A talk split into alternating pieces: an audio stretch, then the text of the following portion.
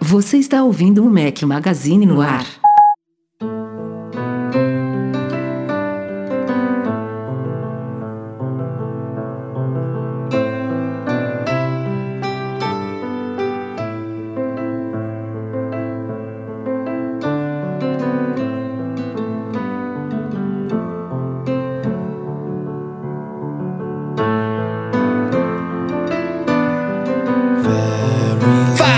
Galera do Mac Magazine, sejam bem-vindos ao nosso podcast 326, ao som de Xamã, sugestão aí do Thiago Perutin, obviamente em homenagem ao André Matos, que nos deixou há poucos dias. É, o Thiago até tinha sugerido Angra, mas foi a nossa trilha do podcast 116, então agora é a vez de Xamã, a gente nunca repete trilha sonora aqui. Uma pena que o André tenha nos deixado e fica aí a trilha para quem curte. Bom dia, boa tarde, boa noite, boa madrugada a todos. Fala aqui Rafael Fishman com apenas um companheiro inseparável hoje, Eduardo Marques.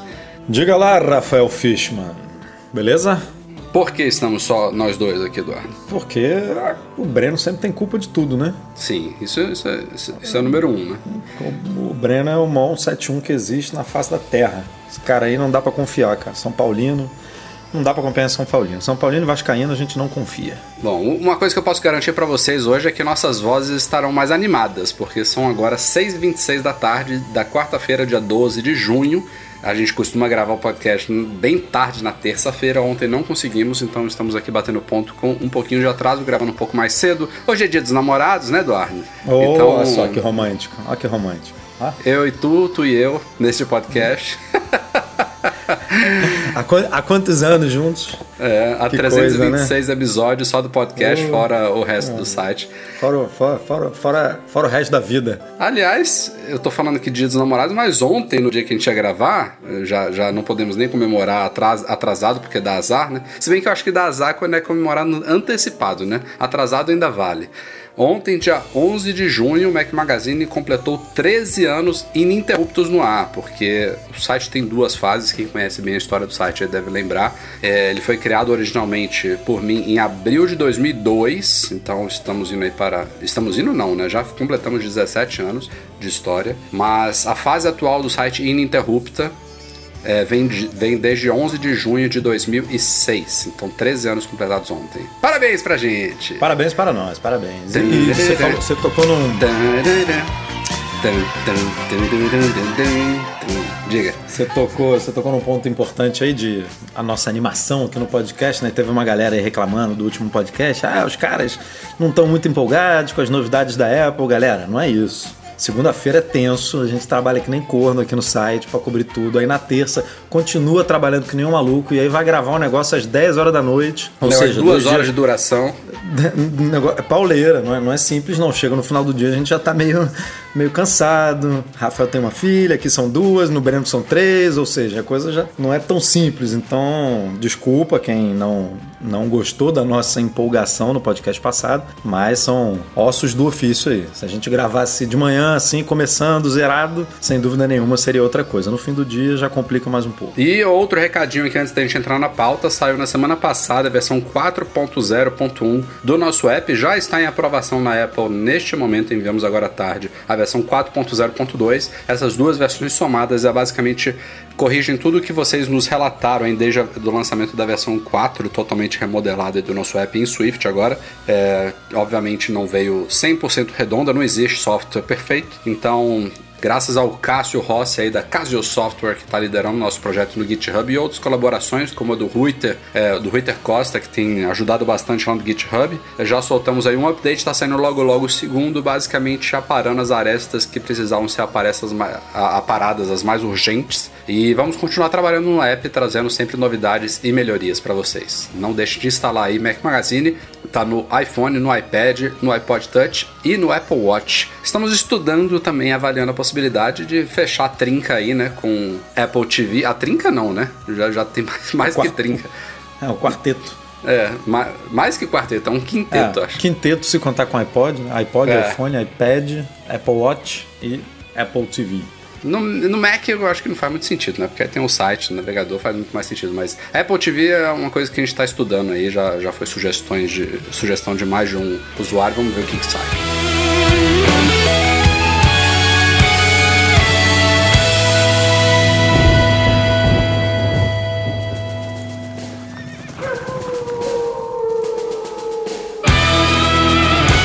Eduardo, falando ainda em correções de software, saiu aí na segunda-feira, se eu não me engano, né? iOS 12.3.2 e de uma forma bastante rara de acontecer em iOS, ele só saiu para um único modelo de iPhone, o 8 Plus.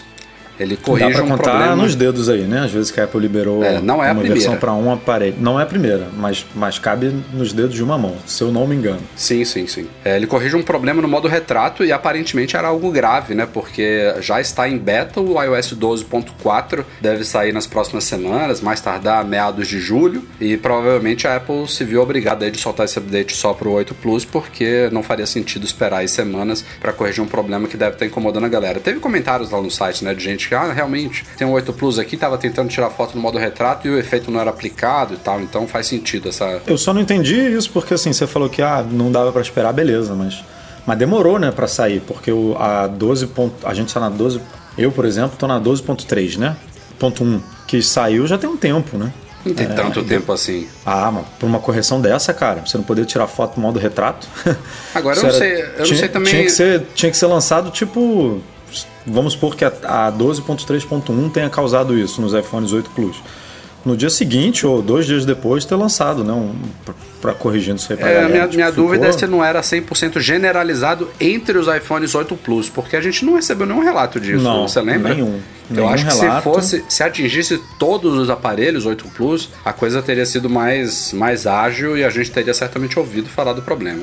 Mas foi curioso mesmo, porque foi o que você falou é, foi, foi grave o suficiente para ela lançar antes, mas não foi grave o suficiente para ela correr com isso depois do lançamento do 12.3.1. Então, sei lá, ficou meio esquisita aí a, o cenário dessa correção. Mas tá feita pelo menos. Vamos falar mais um pouquinho sobre Mac Pro aqui no podcast. A gente obviamente apresentou ele no podcast da semana passada após a apresentação da WWDC. Falamos inclusive daquela estimativa do The Verge e do próprio Mac Magazine sobre quanto que deve custar o modelo top de linha do Mac Pro configurado ao talo com 6 Pro Displays XDR e tudo mais. Lá fora isso deve chegar a custar acima de 90 mil dólares. A gente estima que algo pouco abaixo de 700 mil reais. Óbvio que o Mac Pro mais parrudo de todos, com seis dos monitores mais top, com todos os com stand e tudo mais, enfim. Mas é, isso está rolando uma grande discussão porque é, tem, tem dois grandes aspectos aí nesse, nesse lançamento do novo Mac Pro que são prejudiciais para a Apple. Um é uma coisa mais histórica dela, eu diria, e o outro foi uma grande cagada na apresentação do produto. A parte histórica diz respeito ao sufixo Pro. É, no Mac Pro, né, nessa máquina, é um sufixo que faz todo, todo sentido. É uma máquina extremamente direcionada para o segmento profissional, para usuários avançados, para empresas, para grandes corporações aí que fazem uso de uma máquina realmente Pro. O grande problema é que a Apple usa esse sufixo em uma série de outros produtos que não necessariamente são Pro, né? Tem o iPad Pro que tem uma, tem uma, uma, uma, uma designação um pouco mais de produtividade, mas não muito profissional, porque é, tem muitas poucas coisas que você pode fazer no iPad Pro que você não pode fazer no iPad normal, muito pouca coisa. Não, se... Ainda mais agora que, que antigamente o iPad Pro ele suportava Apple Pencil e o tecladinho lá, né, que era básico para qualquer profissional. E hoje em dia o Air, você tem isso no Air, né? Então, tipo, tá muito equiparado, né? Exatamente. O MacBook Pro é outro também, que, claro, tem diferenças em relação aos outros MacBooks, tem uma placa gráfica dedicada, tem algumas especificações mais parrudas, uma tela mais avançada, mas é uma, é uma, é uma analogia similar do iPad Pro. Não tem basicamente nada que você possa fazer no MacBook Pro que você não possa fazer nos outros. Claro que eu, você levando isso ao pé da letra, o Mac Pro também não vai, não vai, você não vai, você não vai pra, viajar para a lua com esse Mac Pro. É, tudo é uma questão de performance, de, de viabilizar certas aplicações em software e tudo mais, graças ao hardware parrudo. Mas é, há um grande abismo, não só nas capacidades das, da máquina, é, e eu não digo só no, no, aspecto de upgrade, aí, de ser uma torre com flexibilidade e tudo mais, que é o que os usuários do Mac Pro pediam, mas na, nas próprias especificações técnicas que a Apple colocou lá dentro. O pessoal olha, por exemplo, é, de uma forma macro, ah, o modelo de entrada lá de 6 mil dólares, ele vem com um processador octa-core só e 32 GB de RAM, mas você vai ver as especificações do processador, só esse processador na Intel, se eu não me engano, se não me falha a memória, eu vi alguma coisa sobre isso, só esse chip custa 3 mil dólares. Tipo, não é um chip qualquer, entendeu? Não é o, o mesmo chip octa-core que tá no, no iMac, no, que tá no MacBook Pro, agora tá chegando ao octa-core também. É, é, uma outro, é um outro patamar. A memória RAM também, são pentes que chegam a quase 3 GHz lá de frequência, são 2.933 MHz aí de, de frequência. São chips DDR4 bastante de, de performance top de linha para uma máquina que requer isso. Então tem uma, um aspecto macro aí, mas tem um, existem detalhes que acabam justificando esse preço e a gente vê isso. Fizemos um artigo depois dessa estimativa aí de configuração top do Mac Pro, comparando com outras workstations, que é o que o Mac Pro é. Uma workstations de, da, da Dell, da HP, de outras marcas aí que baseadas em Windows, que chegam muito facilmente nesses 6 mil dólares de base e superam com uma folga absurda os 50 mil dólares que eles devem chegar no modelo top, porque esses PCs são ainda mais flexíveis em termos de, em termos de upgrade, né? Você consegue, por exemplo, eu estava configurando, acho que é da HP, se você quiser, você coloca seis drives HDs e SSDs lá dentro. A Apple não, não, nem isso colocou de espaço nesse novo Mac Pro. Por mais flexível que ele seja, você só consegue colocar até 4 TB ali de SSD nele. É, processadores idem. A Apple está oferecendo até um Xeon de 28 núcleos, mas é um processador só. Na Dell e na, na HP existem configurações de 2, 3, 4 processadores. Então essas máquinas, pô, teve um exemplo que eu vi lá, uma máquina só configurada lá na Dell, passando de 160 mil dólares.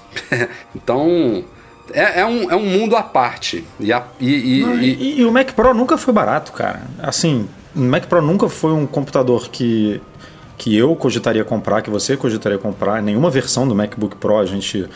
É, usuários do, como do a gente Pro, cogitam. É do, é, do Mac Pro, desculpa. Cogitam comprar. A gente gosta lá de ir na loja, ver aquilo que você falou. Tipo, imaginar, nossa, eu fazendo meu trabalho num desse. Mas assim, nunca, nunca passou pela cabeça. E ele sempre foi um produto muito caro. É, teve um leitor, eu não lembro aqui quem mandou, mas mandou no nosso Twitter, né? Um, o Mac Pro de 2000 e bolinha, tipo, muito antigamente. E já era essa presa, já era no patamar de 3, 4 mil dólares e tal. E, e, e, e ninguém reclamava, porque não era bem. Era, era bem distinto, né? Era bem é, eu, eu acho que, que essa esse... máquina não é para usuário doméstico. Ponto, eu acabou, acho que tipo... esse está ainda um nível acima daquele de antes, viu? Ele é uma workstation tá. mais parruda do que os Mac Pros antigos. Tá, a distância dele para as outras máquinas parece que é maior, né? Tipo, o abismo que ele. Isso. Tipo, se você, se você tem ele, se você tem um iMac, por exemplo, e se você pega o iMac desse, daquele ano ali que o leitor mandou e o Mac Pro daquele ano, tipo, hoje em dia a distância é muito maior, né? E, e, e o preço se manteve. Então, assim, eu não sei por que gerou isso tudo. Talvez, talvez essa indignação não tenha acontecido nem pelo Mac Pro em si, né? Mas pelo, pelo, pelo display, que a é. Apple nunca teve um display assim. E aí realmente é uma surpresa, né? Porque ó, a Apple tinha um display de mil e agora custa 6 mil, tipo 5 mil. E aí, aí você tem realmente um abismo, né? É, que, não, é. que não existia no Mac Pro. Também é um, e a é um coisa display, do stand é um também. display com uma proposta totalmente diferente dos totalmente, antigos, né? Totalmente. É um display que vem para vem para brigar com monitores de referência de 30, 40 mil dólares. Então saiu daquele mercado, né? Aquele mercado do display, do Thunderbolt Display, ela falou: oh, não quero, não, não quero mais ter produto para esse mercado. Isso aqui é outra coisa. Nem o Mac Pro nem o Pro Display XDR são para consumidores. Ponto. E aí eu volto aos dois erros lá. O Pro, não é só a Apple que usa essa designação, né? Tem cheio de smartphone OnePlus Pro, HTC Pro, não sei o que Pro. Isso acabou popularizando e aí quando vê um produto que é realmente Pro, as pessoas não entendem a diferença. E a outra, o outro o grande aspecto dessa crítica toda é, tem justamente a ver com o Pro Display XDR. A gente já falou ampassando aqui no podcast passado, que foi a forma como a Apple apresentou principalmente o preço do stand. Então, o monitor por si só já ia assustar. Quem quem não entende o que é um monitor de referência, qual é a proposta e as características técnicas do Pro, Pro Display XDR, já iria se assustar, seja ele custando 5 ou 6 mil dólares. Mas ela me apresentar o preço a 5 mil dólares e depois falar que ele não vem com o stand, que o stand ainda custa mil dólares, porra, cadê Phil Schiller, meu amigo? Cadê seus anos de Apple aí pra não saber o. Não tinha, não tinha ninguém lá para dizer que era uma merda apresentar dessa forma, não? É tão não, simples. Todo mundo chegou à conclusão depois da keynote, meu Deus, os caras tinham que ter anunciado esse monitor por 6 mil dólares, ponto, já vem com o stand, ponto, e... Não fala nada, né? Não, fala nem nada. Nem, não, nem, ou nem não coment... falava nada, ou nem até comentava. falava, ó, temos também a opção, se você não precisar do stand, você economiza mil dólares. Pronto. Não, mas não tinha nada disso. Não que o stand seja barato, porque mil dólares é um absurdo enorme pro que ele é. Pouco me importa ali o que, que tem ali de tecnologia na, na articulação, que ele gira, que não sei o que, que o metal de titânio da, da, da, das minas da África. Porra, não, não vale mil dólares. Ela tá colocando ali porque tem a marquinha dela, porque o Johnny Ive adorou aquilo ali. Beleza, mas a forma como foi apresentado é inadmissível, é, eu, assim. Eu ainda iria, eu não lembro quem falou isso, foi o MKBHD, eu não, não sei quem falou, mas eu botaria lá é, o preço e deixaria as pessoas descobrirem sozinhas no site que se tirasse o stand é, custaria mil dólares a menos. Porque aí ia, ia, ia ser uma, uma coisa que ia viralizar de forma positiva, né? Assim, pô, você, ó, se você tirar você consegue comprar o display por mil dólares a menos. Olha só, se você não você é, o pessoal, o pessoal ia comparar ele, o de 6 mil, com monitores de 30, 40 mil, dizendo que era barato, né? E aí Exato. depois ia, iam descobrir, ah, peraí, não é, tão, é mais barato ainda se você tirar é. o, o stand. Ainda dá para cair esse valor, tipo, se, se você já tem um. Se você gosta de trabalhar com ele fixado e tal enfim, foi cagada geral mesmo. Isso e, foi... e, assim, é, embora tenha sido a cagada porque os caras não pensaram por esse lado, o fato de ele ser vendido sem o stand faz todo sentido. De novo, nesse mercado. Não faz sentido para um consumidor que tem a mesa dele lá na casa dele, quer comprar um monitor e precisa apoiar ele em algum lugar. Não faz sentido nenhum não comprar, não, não vir com o stand. Por isso que o monitor de 100 dólares vem com stand já. É, isso é direcionado para um mercado que esses monitores vão ser posicionados de outra forma, vão ser usados. Tem muitos que usam suporte VESA, tem outros que colocam esses monitores em carrinho lá de produção que ficam para cima e para baixo, é, em instalações já de áudio ali que tem já a preparação para você encaixar um monitor. Eu diria que inclusive a maioria dos que vão comprar não vão comprar com stand, então faz sentido ele realmente ser vendido sem o stand, mas a apresentação pecou muito. Ainda mais no, numa keynote que é assistida por consumidores, né? Para uma, uma galera que não é o público-alvo disso daí. Então, enfim, merece os memes todos que estão sendo construídos em cima disso. E para você aí que está querendo saber mais detalhes do que a gente está falando aqui, desse abismo em relação ao Mac Pro, tem um artigo lá no site é, que a gente detalhou bem o que há por trás desse Mac, que é o mais poderoso, obviamente, que a Apple já criou. Vale a pena conferir. É, Eduardo Marques, quem diria, né? O 3D Touch está morrendo. Tem referências aí significativas é, que apontam para isso. Você é um grande fã desse não, tipo? Não, não, não. Grande fã não, mas eu vou te dizer ah, que eu vou sentir é. falta, cara, porque é, tem poucas coisas. Eu, eu, eu acho que ele tinha um potencial muito maior do que foi aproveitado pela Apple nesses anos desde o primeiro iPhone que veio com isso, que foi, sei lá o que, o 6, 6S? Foi o 6S, se eu não me engano. Eles exploraram muito pouco isso, né?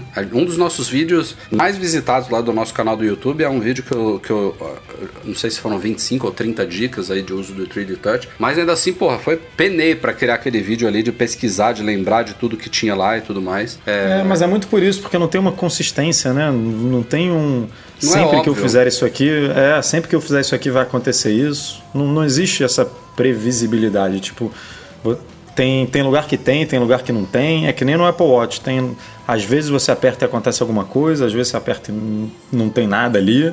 Hum, então é muito. Não é um. Não, não tem uma curva de aprendizado, de aprendizado fácil, né? É bem complexo. E aí eu acho que essa troca é como o. É, explicando, né? A gente precisa explicar primeiro o porquê que o 3D Touch vai morrer. O que está vindo aí, no, o que, que veio, o que, que a Apple já lançou no lugar dele e que pode ser ampliado para a linha inteira, né? Como é a gente estava até discutindo outro dia qual é o nome correto, né? Que eu não sei se é. Eu acho que é Apt Feedback. É, é Apt Feedback ou Apt Touch. A gente não, é, a Apple já acho que a Apple já chamou dos dois jeitos, mas é basicamente o que o como funciona hoje no iPhone 10R, né? Que você não tem esse sensor de pressão, então você substitui, você substitui a pressão que você aplica na tela por uma pressionada, digamos assim, tipo você encostar e segurar por alguns segundos e aí você tem, em alguns casos, é, a mesma função, o mesmo resultado. Né? Por exemplo, no, no teclado. Antigamente, só, o, só os iPhones dotados de 3D Touch você podia apertar com força no teclado e você transformava ele num trackpad para você posicionar o cursor ali exatamente onde você quer. Hoje em dia isso já é possível no, no iPhone 10R e até em iPads, né, mesmo sem, sem esse sensor, porque você segura ali a barra de espaço por alguns segundos e aí ele faz a mesma coisa. Então a Apple quer levar esse tipo de comportamento é, para todos os iPhones, todos os iPads, você unifica a linha é, unifica o recurso em todas as linhas e aí não precisa do, desse sensor 3D Touch para poder fazer as mesmas coisas. Óbvio que você perde uma coisinha ali, outra aqui, mas até mesmo coisas que eram específicas do 3D Touch, como aquele pick and pop e, o, e os atalhos nos ícones dos aplicativos, a Apple está é, implementando, a Apple implementou isso, na verdade, no, já implementou no iOS 13, e isso, isso é possível você fazer é, com esse, com esse toque mais longo na tela, né? Então, é, a tendência, por como ela está levando esse recurso é, para aparelhos que não tem 3D Touch, a tendência é que o 3D Touch não seja mais necessário e que ele morra já esse ano, né? Já tem rumor aí dizendo que os iPhones de 2019 vão vir sem ele. É, o rumor começou aí, né? Na parte de hardware, Mintico e companhia dizendo que os iPhones não viriam e até então a gente não tinha nada corroborando isso, nada no aspecto de software. O iOS 13 veio com isso, né? Com a disseminação maior do tal haptic feedback e em paralelo, a isso, a versão beta 1 do iOS 13 está com bug, né? Parece que os, os atalhos que dependem do 3D Touch, não sei se todos, não estão funcionando nos iPhones que tem 3D Touch, mas isso é bug. Isso vai voltar. Não faz é. sentido nenhum matar nos aparelhos que tem a camada de hardware, porque o 3D Touch é uma sensibilidade à pressão na tela que requer uma camada extra ali sobre a touchscreen, né? Então, isso deve ter isso deve acarretar talvez né, um pouquinho mais espessura no aparelho um, um pentelho ali a mais de espessura tem um, um, aspecto de custo envolvido e é por isso que a Apple até hoje não colocou o 3D Touch em nenhum iPad nenhum iPad teve já 3D Touch e o iPhone 10R veio com esse como um dos diferenciais, né? Que foi muito criticado na época e que agora o pessoal tá vendo a. O pessoal que optou pelo 10R ficou meio triste por não ter 3D Touch, agora tá vendo que tá, não foi por isso que teria feito uma má escolha, né? Porque ele vai acabar morrendo de qualquer jeito. Então, a vantagem de, de ela adotar mais o tal do haptic feedback é que a tendência é que a, a experiência fique igual em todos, em, em todos os dispositivos, em todos os, os, sistemas da Apple, né? Que era uma das. Também uma das coisas que incomodava muito. Porra, eu, esses atalhos de ícone, por exemplo, eu usava no iPhone, pegava o iPad, tentava usar isso e não conseguia. Então você, você fica meio puto e você acaba deixando de usar. É, agora, é, é, fato que não é a mesma coisa, né? Ela está simulando alguma, alguns dos benefícios do 3D Touch com esse toque prolongado, mas não é tão imediato. E o pick and pop, por exemplo, nunca vai ser perfeito, né? Não tem como, não tem como ser igual. O pick and pop, não, você não só sabe, tem o pick, né? É. Você só tem o pick, na verdade. O pop, eu acho que você vai ter que, sei lá, tipo, é, jogar o conteúdo para cima, por exemplo, né? Segurar e aí vai, vai, ter que ter algum outro gesto ali, ou puxar para baixo, para cima, lado. É, e querendo ou não, era, era você podia ter múltiplas ações no mesmo lugar. Por exemplo, você poderia só dar um toque no ícone, ele fazer uma coisa. Você poderia pressionar no ícone, ele fazer outra. E você também poderia tocar e segurar para ele fazer uma terceira coisa. Agora você está tirando uma delas, e aí, por exemplo, nos atalhos de ícones, agora quando você tocar e segurar um pouquinho, ele vai abrir o, o menu lá de atalho atalhos e você vai ter que continuar tocando e segurando ainda mais para ele começar a tremer e colocar em modo de edição de, de movimento lá dos ícones. Então, é não é a mesma coisa, né? Você tem que fazer adaptações ali, hum, mas dá, dá para simular de uma ah. forma razoável boa parte das coisas que, que tinham no 3D Touch. Eu, eu não sei, não, como eu falei, não, não a sou Apple fã do... ter, A Apple deve ter informação, né, cara, disso de, ah, ninguém usa, tipo, ela deve coletar esses dados, tipo, não é não é intuitivo, ninguém pressiona a tela com força, só quem realmente conhece o, o recurso. As pessoas. É, é muito mais fácil dar, uma, dar um toque longo do que pressionar, então vamos, vamos virar a chave para isso, porque o aprendizado para esse gesto aqui vai ser muito mais fácil, muito mais simples e e dá para fazer em, em, todos os produtos, inclusive nos que não tem esse sensor. Sei lá porque. Não, eu não sei se foi custo que não botaram no iPad, né? Eu não sei se foi tamanho de tela, se o sensor não consegue. Porque assim, se você para pensar, o, o, o, iPhone 10S Max é, tem uma tela quase, muitas aspas aqui, do tamanho de um iPad mini, por exemplo. Né? É. E ele tem o 3D Touch. Será que não, não talvez não, não, não desse para colocar num iPad de 12 polegadas? Vou, vou, jogar uma coisa aqui que não vi em rumor nenhum e pode não ter nada a ver. Será que eles não estão matando essa camada porque ela estava conflitando com o Touch ID na tela inteira? Acho você acredita que o Touch ID na tela inteira vai ser lançado? Cara, não. não essa é outra. É, essa é outra. Não tenho muita opinião, eu, não. Ao mesmo, ao mesmo tempo, é. eu acho que vai, vai totalmente de encontro ao, ao, discurso da Apple em relação ao Face ID. E já pensando numa evolução do Face ID, espero que este ano. Mas eu acho que seria algo bastante benéfico. E se ela fizer realmente um Touch ID que não seja ótico, né? Que seja como esse do, do, do, do dos últimos Galaxies, né? Que não, não, não, requer que a tela acenda ali para iluminar o, o dedo. Ele precisa ser ultrassônico, que eles chamam, né? Se ele for um, um Touch ID ultrassônico tão rápido quanto o Touch ID que a gente conhecia nas últimas gerações do Touch ID e que funcione na tela inteira, é um diferencial, né? A Apple, mesmo atrasada, ela chegaria com um diferencial. Ah, eu sou eu sou fanzaço do Touch ID, sempre deixei isso claro. Agora, eu amo, eu amo Face ID. É, eu, eu, Se fosse para escolher entre um e outro, Face ID na veia. Mas eu acho que seria, seria ótimo ter também o Touch ID. Seja, como vocês falaram no podcast que eu não estava aqui, é, como uma verificação de duas etapas, ou seja, simplesmente pela preferência de, do usuário. Seja é, para quem realmente, ah, odeio o Face ID, quero usar sempre o Touch ID, ou então, porra, o iPhone está lá sobre a mesa, você não quer esticar, ah, levantar o iPhone, não quer colocar sua cabeça ali sobre ele, no, no, numa determinada. Numa determinada situação faz mais sentido usar o dedo, usa o dedo. Na outra que faz mais ah, sentido assim, usar. Se você e esquecer tecnologia e pensar na usabilidade, né? Assim, você encostou, o telefone reconhece você e, e, e, desbloqueia, vamos supor.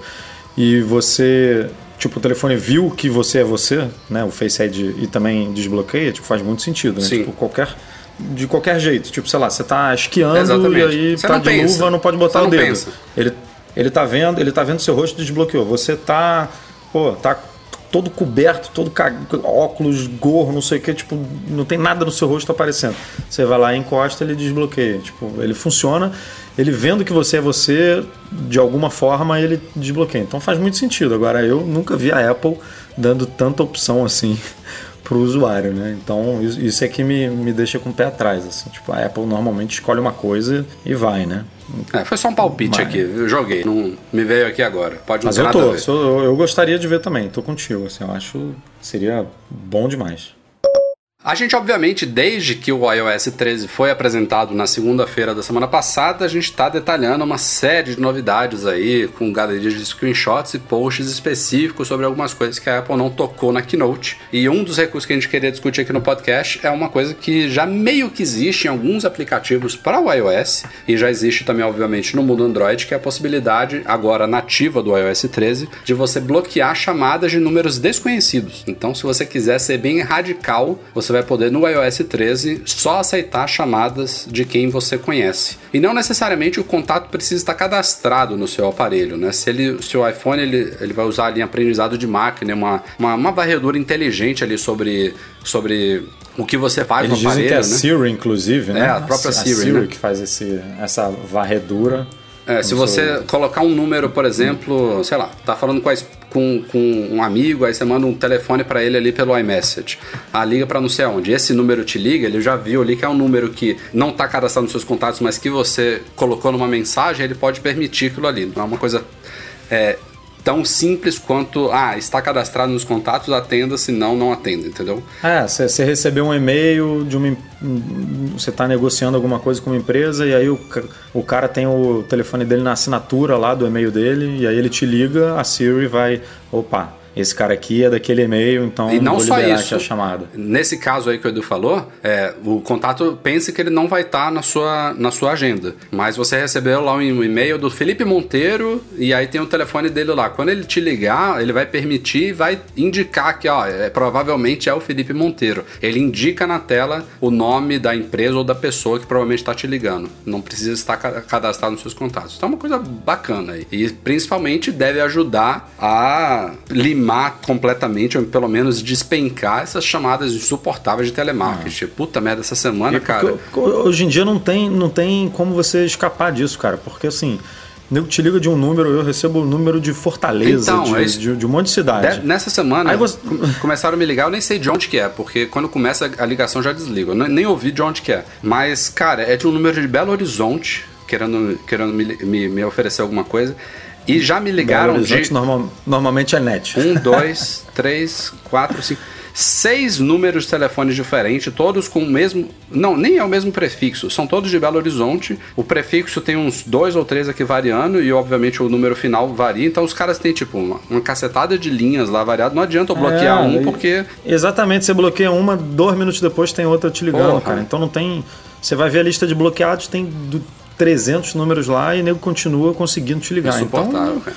não, é- o único jeito de você realmente acabar com isso é lei, né? Que até acho que estão estão criando uma lei agora, ou criaram, precisa ser aprovada ainda justamente para isso, pra, mas aí é específico para para operadoras de telefonia, se eu não me engano, que não podem, mas aí banco, tudo pode continua podendo fazer, então não muda tanto.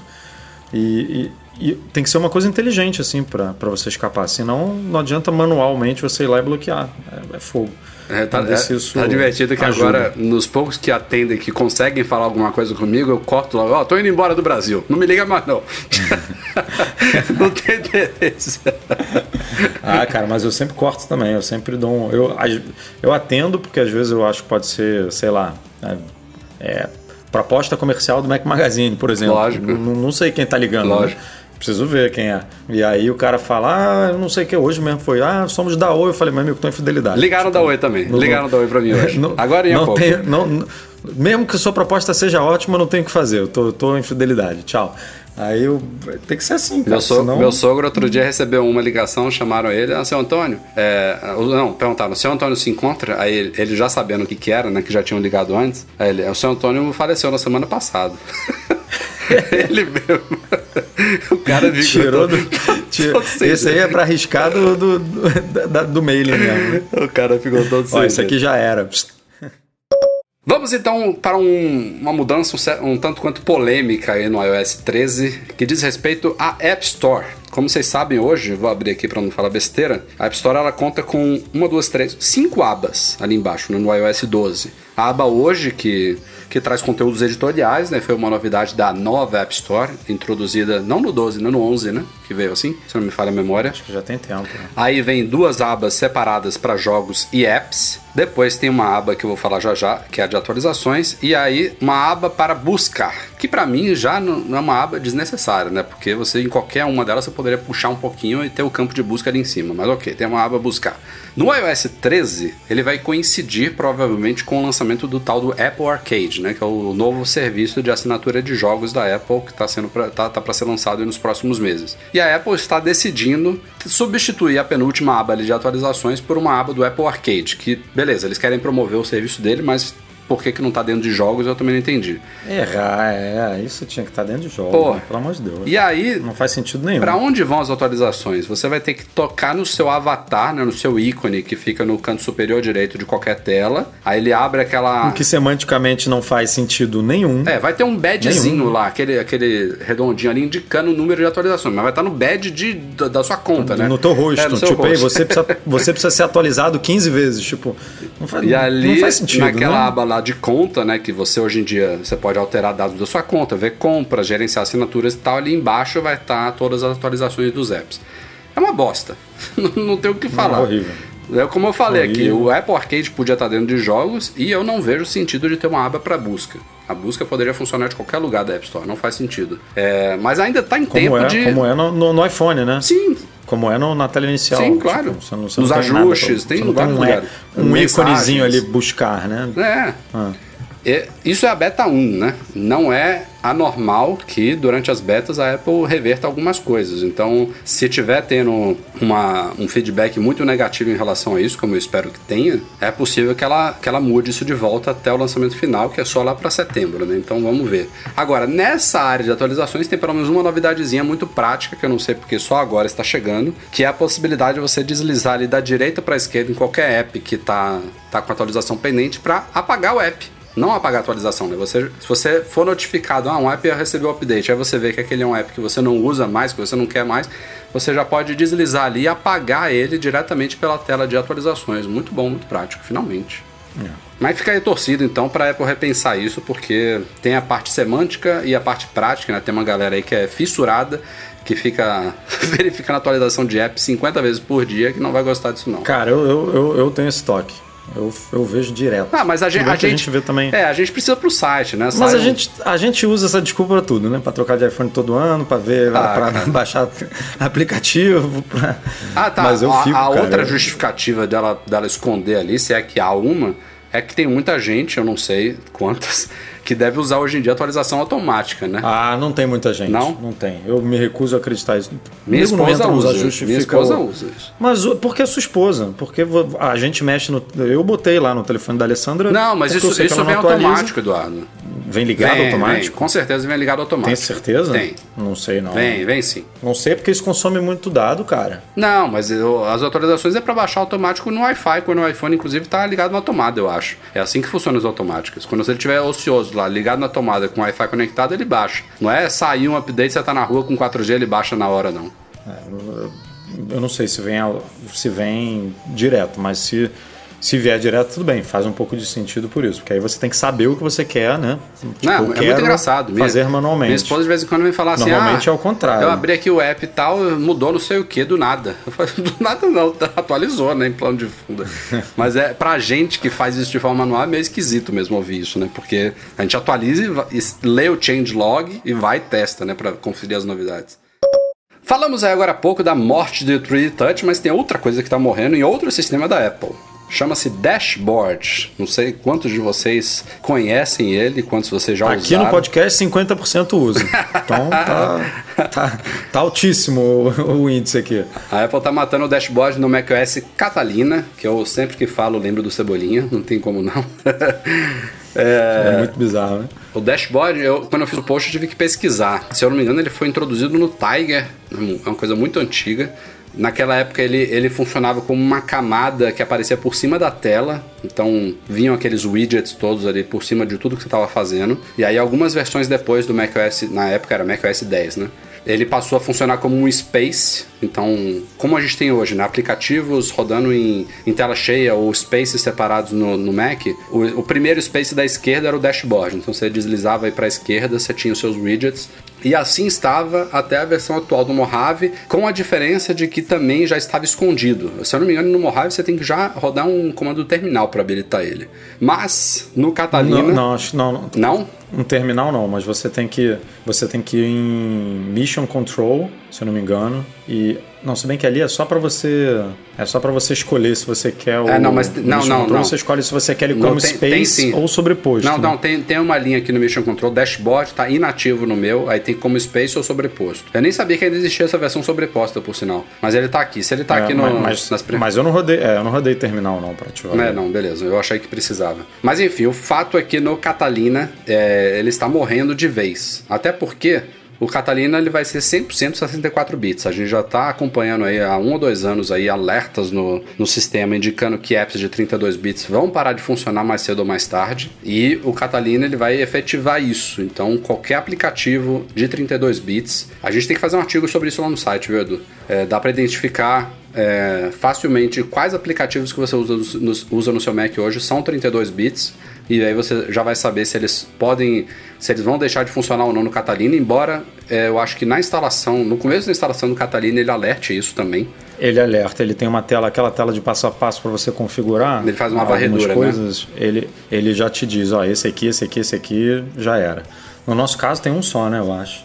A que a gente usa aqui. É, eu acho que tem mais. Eu, eu tenho é mais de um, mas não são tão importantes. Eu tenho aquele change só, o resto tá tudo já devidamente atualizado. E o dashboard, a anti-gasto, é 32 bits. Então é um dos motivos aí pelos quais ele tá morrendo de vez. Então não vai ter nem como habilitar, seja via preferência sistema ou seja via terminal, no Catalina. Então esses widgets estão dando adeus. A, a função mais próxima que existe do dashboard hoje em dia são os widgets ali da aba hoje da central de notificações, mas não é a mesma coisa, né? A gente tem o Edu hoje em dia Ontem, né? Não foi hoje, não. Ontem o Edu veio falar, a gente estava fazendo uma conversão de uma área, ele falou, ah, tá vendo, eu uso muito o dashboard para isso. Me conversou de áreas aqui, mas na hora eu, Eu fiz a mesma coisa com a Siri no Mac. É uma das poucas coisas que eu uso a Siri e funciona muito bem. Então, enfim, certamente vai fazer falta para algumas pessoas, mas do jeito que ele estava abandonado, pelo menos, né, não existia mais desenvolvimento de widgets, não tinha mais uma lojinha para isso nem nada, não fazia muito sentido ele ficar vivendo por muito mais tempo.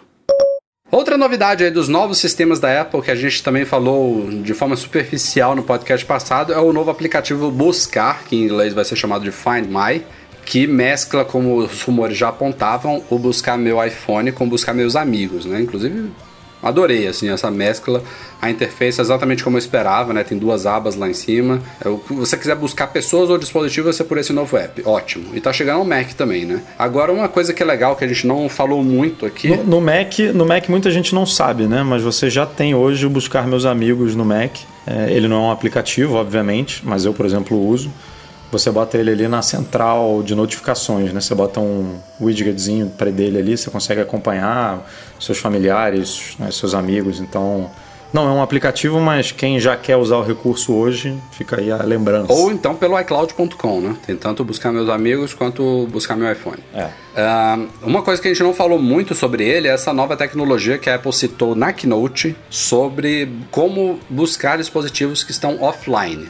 A Apple deu um exemplo lá de um MacBook com a tampa fechada, mas isso basicamente vai se aplicar a todos os dispositivos atualizados e é uma coisa bastante avançada e inteligente, eu diria, viu? Porque o que acontece é o seguinte: os, os dispositivos, no caso do iPhone, por exemplo, se ele está funcionando, está é, com o GPS ligado, está com conexão com a internet, ele está periodicamente mandando uma localização atualizada para o iCloud e você pode rastrear isso de qualquer lugar.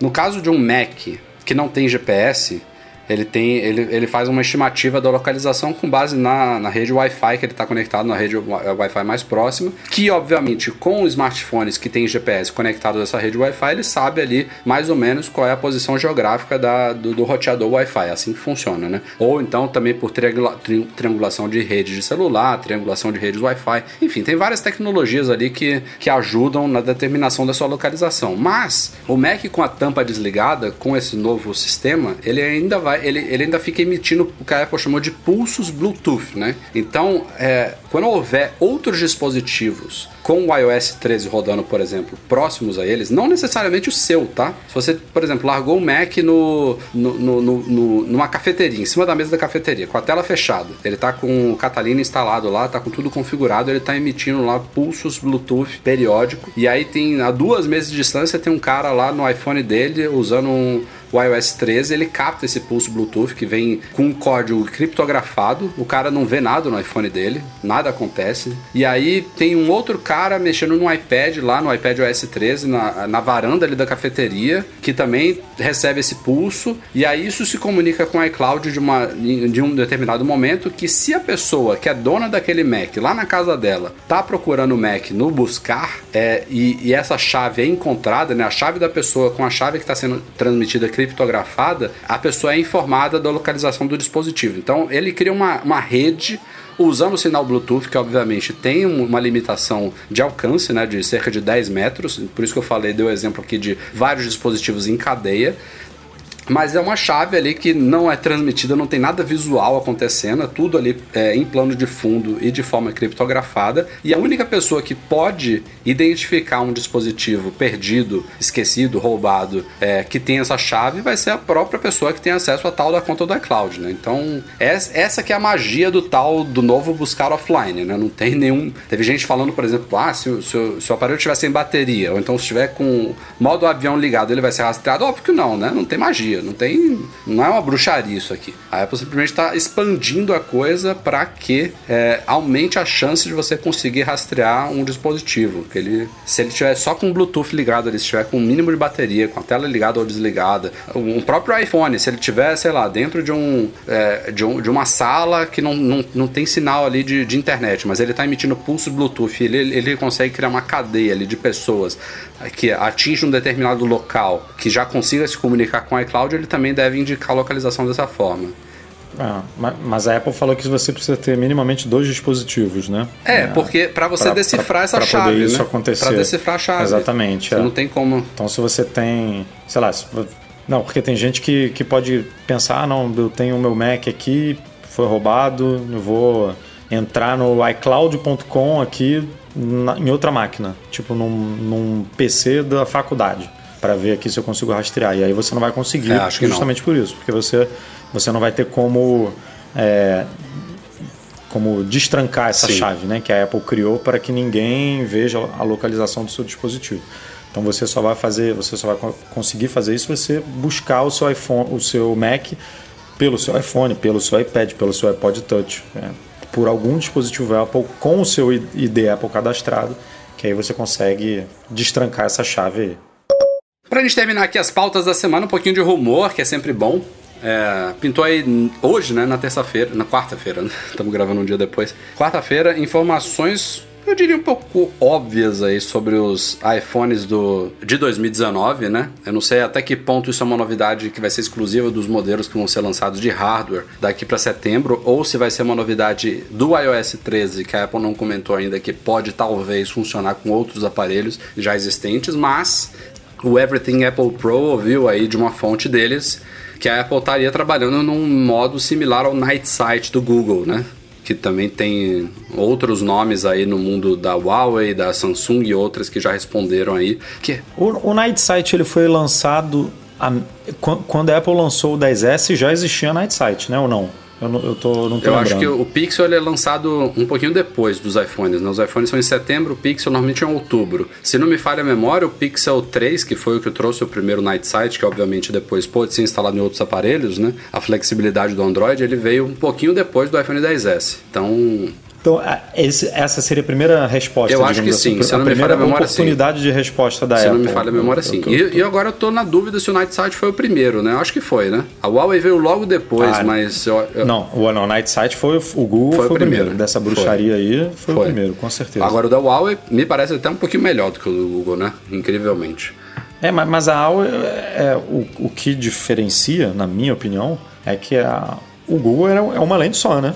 E, a- e os caras fizeram realmente Uhum. milagre, com uma, com- porque você tem Night Sight, você tem modo retrato, você tem tipo, você tem tudo com uma câmera só. O Huawei Pro P, pá, plá, 20, 30, porra, os caras botaram tipo, tem uma, uma, uma trinca, ou, ou não sei se são, ali são três, né? Não são quatro, não. Quatro é o Eu acho que o P30 Acho Pro são três- tem três lentes e tem um quarto que é um sensor de não sei o que lá. Time of Flight, sei lá. É, mas enfim, é, é um investimento de hardware ali muito maior do que o do Google. Isso é que me impressiona. Sem dúvida. Isso que me deixou. É, e- e assim, a gente tá- a gente tá falando que é melhor, mas é- o Google tá é- fazendo um trabalho bizarro. É melhor, é uma forma muito relativo, né? O do Google já é uma bruxaria absurda. E assim, é, é fato aí que a Apple vai, vai ter alguma resposta para isso daí. Com alguma pitada Apple, né? Dizem, por exemplo, que em todos esses aparelhos, que é bem comum no mundo Android, você que tem que ativar o modo lá. Acho que o da Samsung, inclusive, é bem escondido. O do Google é mais ali logo na interface principal da câmera. Mas você ativa. E aí, tipo, você, você tem que tirar a foto, por exemplo, aí você espera alguns segundos para o efeito ser aplicado. Para quem não sabe, no Pixel, inclusive, É um efeito, né? É, tem que deixar isso claro. Isso não, assim, isso não é o normal. Você, o, o, o, o que você tá vendo na cena é que é o normal. Tipo, você tá vendo Sim. o, o ambiente muito escuro. ele cria, ele cria uma coisa é o- surreal, né? Exatamente, aquilo ali ele tá, tipo. é, não usando a palavra correta, mas ele tá inventando aquilo ali, tipo, porque aquela informação ele não consegue captar de um jeito natural. Mas mesmo assim, você, em Então, todos esses tipo, aparelhos, você, você aperta ali, você ativa o modo, o modo noturno, vamos dizer assim, tem variações. Aí você aperta, ele manda você segurar o mais estável que você puder, né? Não É. precisa estar em tripé, mas para você deixar o aparelho estável por alguns segundos e aí depois É, passa alguns luz, né? segundos a mais, ele processa e mostra a imagem final. Isso é um pouco parecido, demora um pouco mais, mas é parecido já como o Pixel funciona com o modo retrato. O modo retrato do Pixel é fenomenal, nin- ninguém bate ele, mas você tem que tirar a foto primeiro e aí ele processa e apresenta o fundo desfocado. No iPhone. Ele não mostra na hora, por exemplo, No né? iPhone em tempo real você vê isso, né? Inclusive na- nas últimas gerações você pode já ajustar o nível de desfoque também em tempo real, ali antes de bater a foto. E eu acho que esse pode E ser aplicar um- os efeitos, né? Os efeitos também. Aquele efeito palco, não sei o Eu, quê, eu aposto que o modo noturno da Apple vai também ser em tempo real. Você vai ativar ele, ou ele vai ser ativado automaticamente se ele detectar a presença de pouca luz ali. E você na tela do, do aparelho já vai ver o preview ali em tempo real. A Apple tem que explorar esses chips seja, dela, né? Não é possível. É uma visão, é uma visão raio-x, É, né? Tipo, aposto. você vai pegar o iPhone, você vai entrar num quarto escuro que a sua filha tá dormindo assim, tipo um É. breu, e aí você vai ligar esse negócio para poder ver se ela tá coberta, se não tá, tipo. pois é. é. é uma visão melhor do que o- a do seu olho. Mas, Edu, você falou aí que o Google fez magia com uma lente só e isso tá pra acabar, viu? É, é, isso aí foi, foi bravo. Começaram a pipocar vazamentos atrás de vazamentos aí nos últimos dias do Pixel 4, que deve ser apresentado em outubro, depois dos iPhones, dos novos iPhones. E, cara, o Google se rendeu. Estamos em junho, só para É, lembrar. junho. Em junho, O né? Google se. quatro meses O antes. Google cansou do- dos leaks todos, eles mesmo licaram.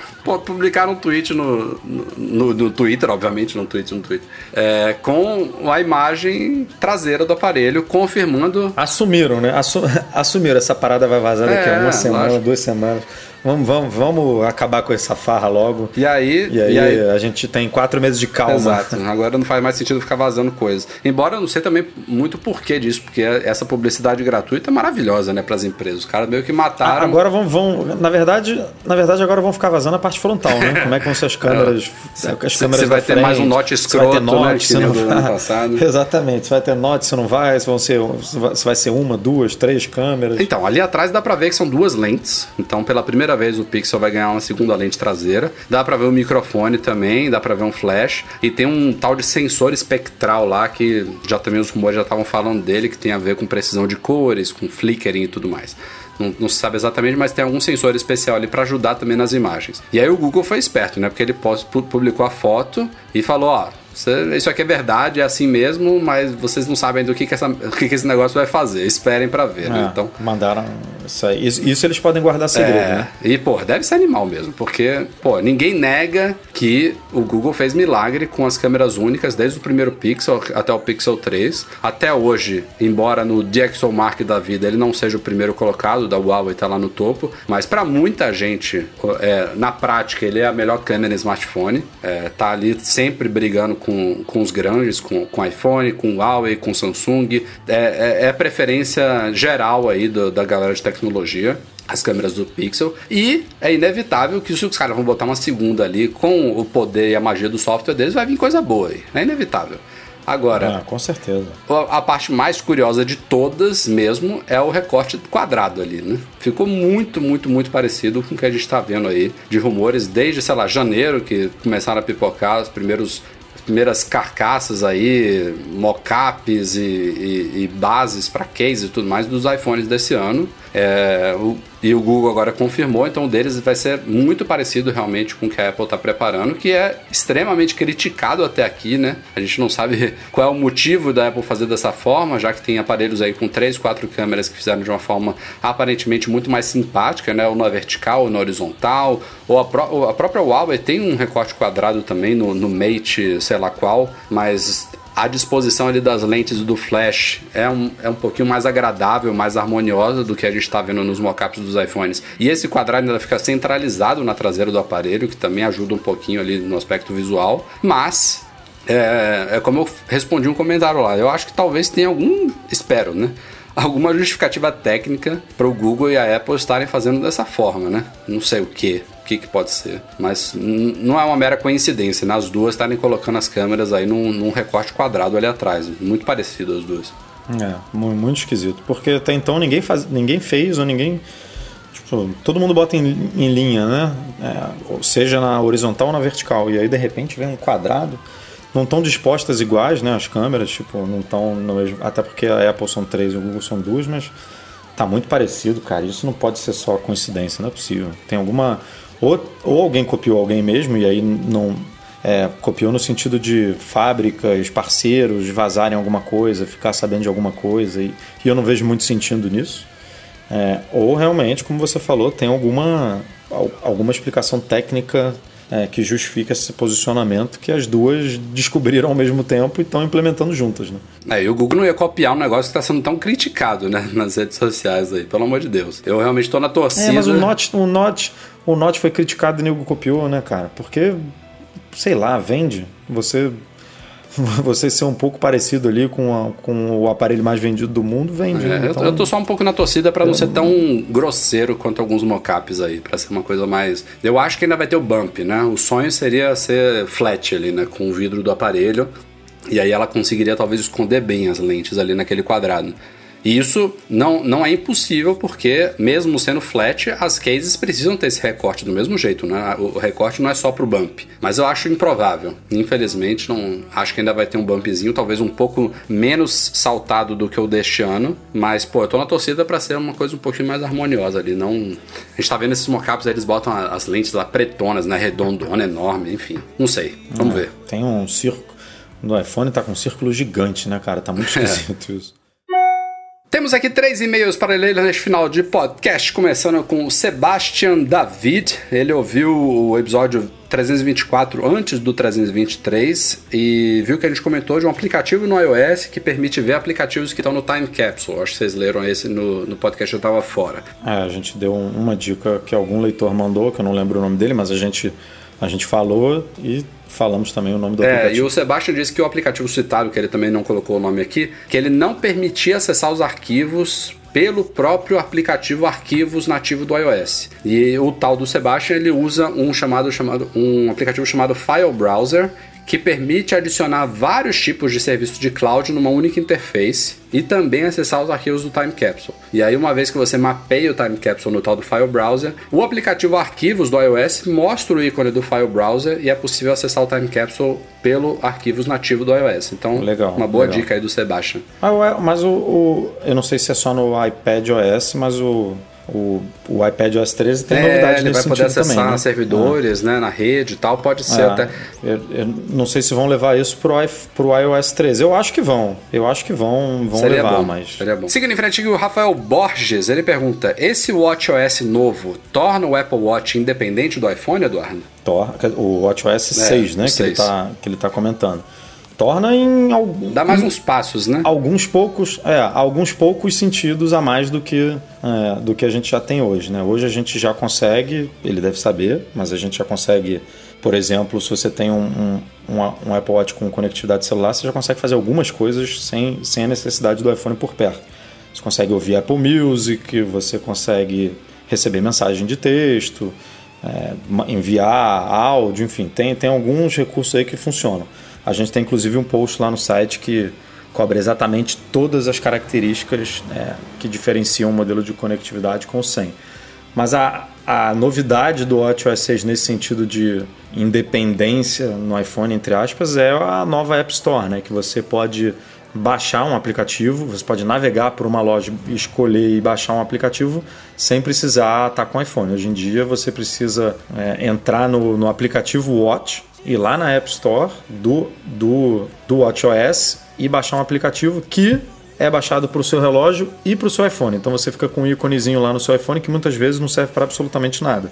É só porque o aplicativo hoje precisa ser construído dessa forma. No, no WatchOS 6 não, você vai fazer tudo pelo, é, pelo Apple Watch e não vai ter essa necessidade de ter um aplicativo é, homônimo ali no, no iPhone só para marcar tabela, por exemplo. É, mas a, a, a, mas a é, dependência de no, da de novidade é né? isso, Porque... né? É, de novidade de independência eu acho que é só é, essa. Você, assim, quando você, quando você comprar mais... um Apple Watch, você precisa ter o iPhone ainda, você vai fazer o emparelhamento com o iPhone, a configuração inicial, toda ela, ele depende de um iPhone emparelhado. Infelizmente não, não virou um dispositivo independente ainda não. A Apple tá dando passo à frente, passo à frente. Não sei se o hardware do, do, do Apple Watch Series é 5 esse ano? É 5, né? 5, 5. Se ele é. vai possibilitar uma independência ainda maior junto com essas novidades que o Edu é, falou, pode ser, né? Uma hora isso vai acontecer, como aconteceu é, com o iPhone. Né? O iPhone antigamente você precisava do, de um Mac ou de um PC para poder botar no cabo, Exatamente. ativar, sincronizar tudo. É, você baixava aplicativo pelo pela, pela, pelo uhum. iTunes e tal. Hoje em dia, você, porra, você não precisa de Exatamente. mais nada. E o Apple Watch, o caminho vai ser esse. Para terminar aqui, o Bruno Gabriele fala: E aí, Rafa Edu? Minha pergunta é na área de tecnologia, mas um pouco fora do foco que vocês seguem. Gostaria de saber qual a marca e as polegadas das TVs que vocês têm. Estou querendo trocar a minha, estou na dúvida de qual, qual que eu compro. Estou na dúvida entre 50 e 55 polegadas. Edu, você trocou a sua recentemente, né? Cara, eu tenho. Eu, eu tinha duas televisões, uma no quarto e uma na sala. A do quarto continua igual, é uma Samsung de 2010, se eu não me engano. Ela inclusive foi morar fora comigo e voltou, tá, tá bem surradinha, mas é uma de 32 polegadas, bem, bem ferradinha e com uma moldura enorme, uma borda gigante, deve ter um palmo assim aberto de, de borda. E a nova que eu comprei, que eu peguei uma promoção no ano passado, foi uma Samsung, é, aquela Q6, QLED, é, 6 de 55 polegadas. Ela é um modelo 2017, então ela não tem a compatibilidade com o aplicativo Apple TV e com o AirPlay 2. Quando eu comprei, ainda não existia essa, essa novidade, né? Esse, a Apple não tinha feito esse pronunciamento ainda. Mas é uma televisão que eu, que eu curto muito, cara. 55 polegadas, o meu sofá não fica muito distante dela. É, eu diria que olhando aqui para ela. Não, eu, conhe eu conheço cenário... sua casa aí e você não era para ter comprado uma TV de 55, era para ser um pouquinho menor. Acho que aí era. Poder, é, eu, eu, fiz a, eu fiz a medida e, e, e é, eles, eles recomendavam algo em torno de 40 e poucas polegadas. Mas aí 40 e pouca é difícil achar uma de. É, 40, é 49, né? Que tem ou 55. E esse modelo específico que estava em promoção não tinha 49. Então eu acabei optando por 55, ficou um pouquinho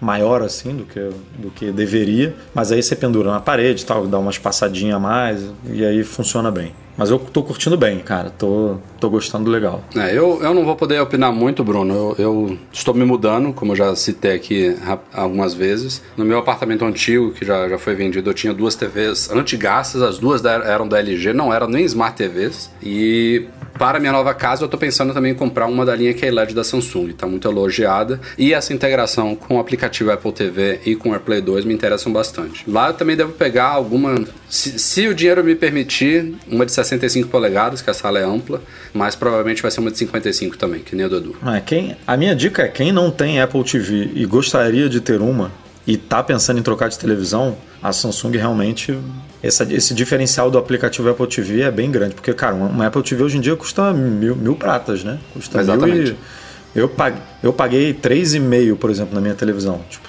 imagina, eu teria que pagar 4,5 é, se eu quisesse comprar uma Apple TV junto. É, então, é, você podendo comprar uma televisão dessa por um preço legal com, com o aplicativo Apple TV, você realmente não tem AirPlay e, e, e, e todo o conteúdo da Apple TV. Então você não precisa é, de, de Apple TV. Faz muito sentido.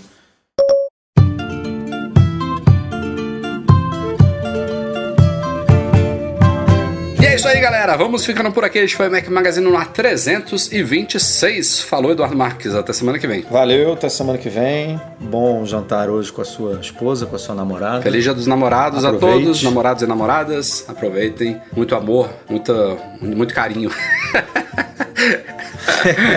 o mundo está precisando. É, com certeza. O nosso podcast é um oferecimento dos patrões Platinum Go Imports.com.br, Macs a preços justos no Brasil, Mac Services, a melhor assistência técnica especializada em placa lógica de Macs e monetize a solução definitiva de pagamentos online. Fica como sempre o um agradecimento à galera do Patreon e do Catarse, especialmente os nossos patrões Ouro, Beto Chagas, Emir Zanato, Leonardo Fialho, Lucas Garibe, Luiz Deutscher, Eduardo Garcia, nosso editor. Também fica um grande abraço aí, obrigado pelo trabalho de sempre a todos vocês. Valeu pela audiência, nos vemos na semana que vem. Tchau, tchau.